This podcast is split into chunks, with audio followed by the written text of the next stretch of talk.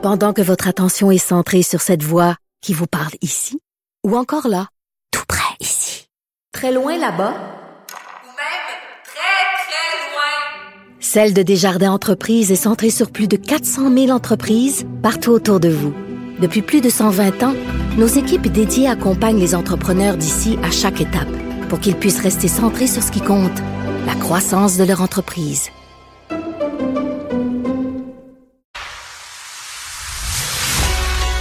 Il manie l'idée, la réflexion, la persuasion, le silence. Mario Dumont. Informé, cultivé, rigoureux. Il n'est jamais à court d'arguments. Mario Dumont. Pour savoir et comprendre. Bonjour tout le monde, bienvenue à Cube Radio. Euh, bonne fin d'après-midi. Alors, euh, bien, euh, décision qu'on attendait aujourd'hui du tribunal à Laval. Euh, bien oui, sera, il est apte à subir son procès, va devoir subir un procès. Pierre Ni Saint-Amand, cet homme tristement célèbre pour avoir, avec son autobus de ville, rentré dans une garderie accusé du meurtre de deux enfants. il y avait évaluation donc de ses capacités et donc il a été, la décision est tombée environ sur le coup de midi. Il est donc apte à subir son procès.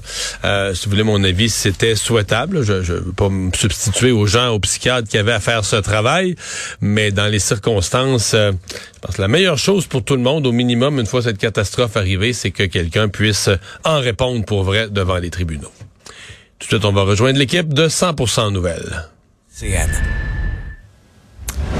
Alors, à 15h30, Mario Dumont est avec nous. Mario, on va commencer évidemment avec l'Ukraine, ça va de soi, parce que ça fait un an, jour pour jour, aujourd'hui, que la guerre est, commencée, l'invasion russe. Euh, aujourd'hui, le président Zelensky a dit qu'il a espoir de gagner cette guerre, et ce, dès cette année.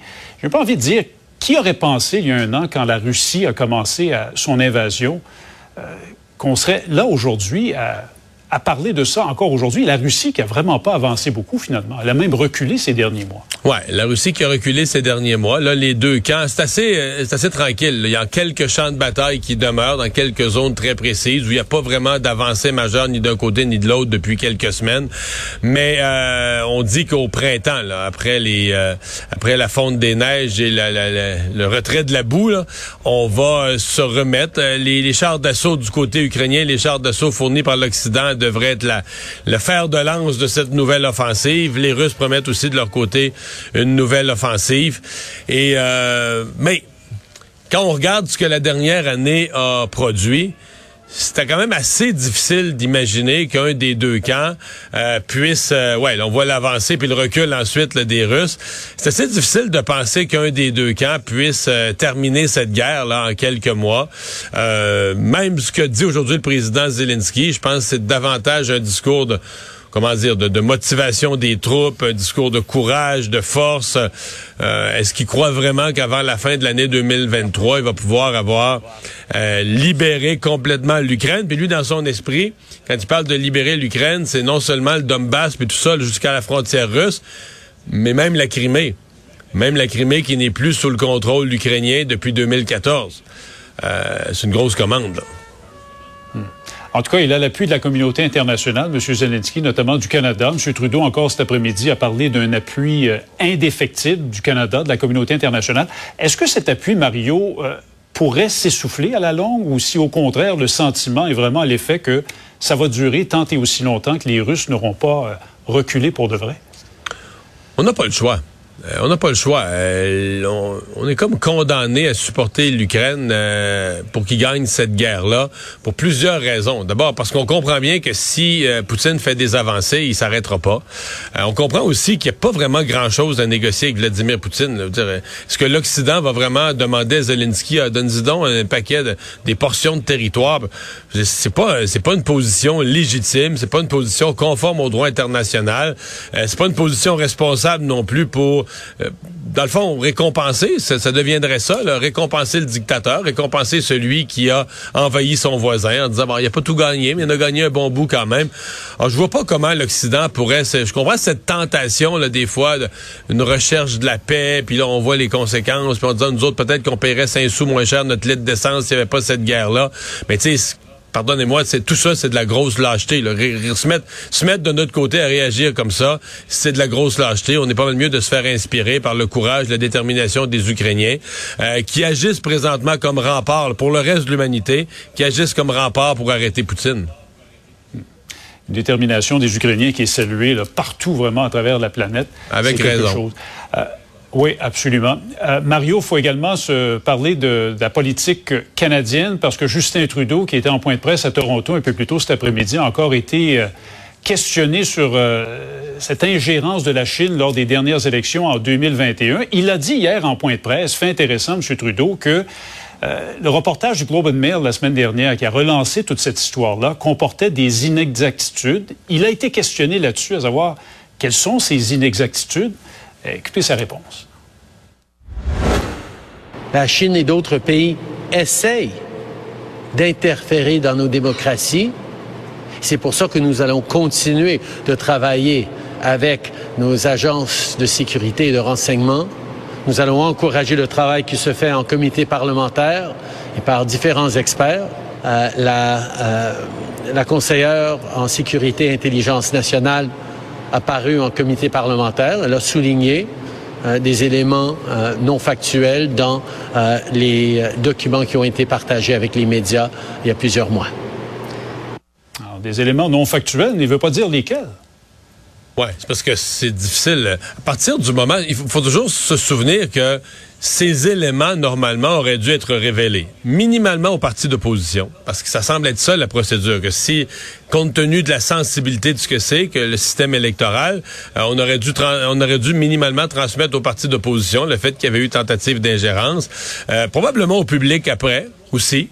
Bon, là, il semble que les critères pour décider est-ce qu'on ce qu'on doit rendre ça public ou pas sont pas très clairs, mais là, on est dans une drôle de situation parce que c'est visiblement des gens dans nos services de renseignement frustrés de voir que le gens, que le gouvernement n'agit pas, qui ont pris la décision, ben là, ça n'a pas d'allure, on va couler ça carrément dans un journal. le Globe and Mail, on sent, a été bien approvisionné. Euh, je pense pas que c'est des documents oubliés par erreur là, sur le pas de la porte du, des bureaux du Globe and Mail. Là. Ça a été voulu par quelqu'un. Ben, ça a été voulu par quelqu'un. Et pourquoi?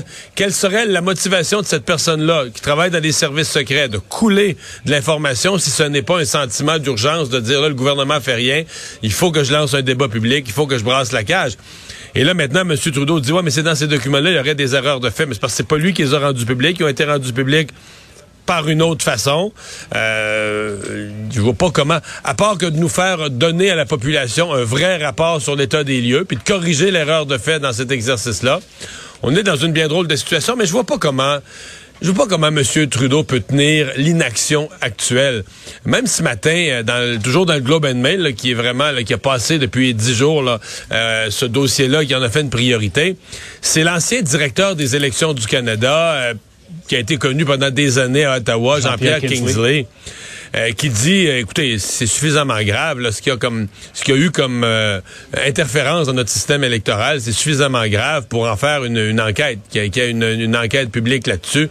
Donc, c'est difficile d'imaginer comment le gouvernement fédéral, comment M. Trudeau va pouvoir rester dans cette espèce d'inaction, négation, minimiser les choses. D'autant plus que moi, je vais pas sur ce terrain-là, mais c'est le Parti libéral qui en a bénéficié. Mais moi, je n'irai pas sur le terrain de dire, écoute, parce que ça a profité au Parti libéral, euh, ben là, il laisse aller. Je pense que Justin Trudeau est le gardien de nos institutions. Euh, c'est un, un, devoir d'État qui dépasse le fait de dire, ah, ben là, cette fois-ci, cette fois-ci, ça m'a aidé, mais la fois d'après, ça va-tu aider l'autre? Tu peux pas commencer à faire ces calculs-là quand il est question d'interférence étrangère dans ton processus électoral. Alors, Justin Trudeau va devoir se lever comme gardien des institutions démocratiques du Canada. Il faudra faire la lumière là-dessus parce qu'il y a un doute qui risque de s'installer au niveau de la population quant à la légitimité des élections canadiennes, jusqu'où c'est allé, etc. Un mot en terminant, Mario, sur François Legault qui était à Terre-Neuve aujourd'hui. Il a fait une espèce d'acte de contrition en quelque sorte. Il a reconnu, M. Legault, que le contrat de Churchill Falls, il n'est pas bon pour Terre-Neuve. On peut d'ailleurs entendre ses propos. Je pense que c'est important de, dire euh, aux gens de Terre-Neuve que on comprend, je comprends leur frustration. Euh, le contrat qui a été euh, signé pour 65 ans, aujourd'hui, c'est devenu un mauvais contrat. Alors, qu'est-ce que ça veut dire, Mario, pour les négociations entre Québec et Terre-Neuve? Ben, ça, ça, peut paraître étonnant d'entendre François Legault. En fait, si François Legault avait zéro expérience en affaires puis qu'il avait jamais transigé sur des pièces, euh, j'avoue que je serais un petit peu inquiet. Là. Je dirais, voyons, c'est une belle naïveté. Euh, je suppose que comment je dirais ça? je suppose que euh, François Legault a les deux yeux rivés justement sur les pièces, sur les futurs contrats, puis la renégociation, et que s'il faut euh, faire un petit, une petite génuflexion politique qui coûte rien, là, des petits propos politiques comme ça qui, qui financièrement coûtent rien, mais pour euh, pour réchauffer la pâte à modeler politique, pour arriver à une entente, il l'a fait. Moi, je le comprends comme ça. Euh, tout a l'air, écoute, on ne sait pas ce qui s'est discuté, mais tout a l'air d'avoir été quand même cordial entre les, euh, entre les deux premiers ministres. Et nous, comme Québécois, ce qu'il faut qu'on se souvienne, c'est que là, on a le gros bout du bâton dans le sens qu'on a un contrat jusqu'en 2041, on obtient l'électricité à un prix extraordinaire et tout ça, mais en même temps, à chaque jour qui passe, notre bout du bâton est un peu plus petit parce que la fin du contrat approche. Il faudrait être drôlement naïf pour penser que Terre-Neuve va renégocier au même prix. ils vont nous attendre avec une brique puis un fanal. Si on arrive au jour, au dernier jour puis il n'y a rien de renégocier, ils vont nous attendre avec un brique puis une brique puis un fanal. Donc, l'intérêt pour le Québec, c'est peut-être un peu plus tôt de dire, regarde, on est prêt à rouvrir le contrat, refaire un contrat à long terme. Donc, on, on tu sais, dans fond, on, on vous pressera pas le citron jusqu'à la dernière goutte, jusqu'à la fin du contrat en 2041, mais vous nous rincerez pas après. on va faire quelque chose qui est juste pour tout le monde sur le long terme. Et peut-être, et c'est là que c'est intéressant, le Québec a toujours cette option de dire, moi je, moi, je vais en construire des nouveaux barrages. Je pourrais les construire en sol québécois, mais je pourrais aussi en faire en partenariat avec Terre-Neuve, à Gull Island, par exemple. Et là, ben, si tu renégocies euh, Churchill Falls, mais dans le contexte d'un nouveau partenariat Gull Island où on réinvestit ensemble, le fameux win-win, le fameux gagnant-gagnant pour les deux gouvernements, ça peut peut-être devenir encore plus intéressant pour Hydro-Québec, pour François Legault, pour le Québec et pour Terre-Neuve. Mais moi, je continue. Moi, je comprends que François Legault ait dit ça, mais moi, je continue de penser que Terre-Neuve s'est pas fait voler. Peut-être que le contrat, ils l'ont mis trop long. Mais en 1969, parce que c'est là que ça a été signé en 1969. Si t'as pas Hydro-Québec, son expertise, sa capacité de construire des lignes de transmission et son engagement, son engagement de dire, moi, toute l'électricité que tu produis, tout, tout, tout, j'achète, je suis acheteur. Alors, quand tu te mets dans cette position, j'ai la technologie, j'investis, je fais une ligne de transport, puis j'achète tout, c'est sûr, Raymond, que tu vas te négocier un meilleur prix.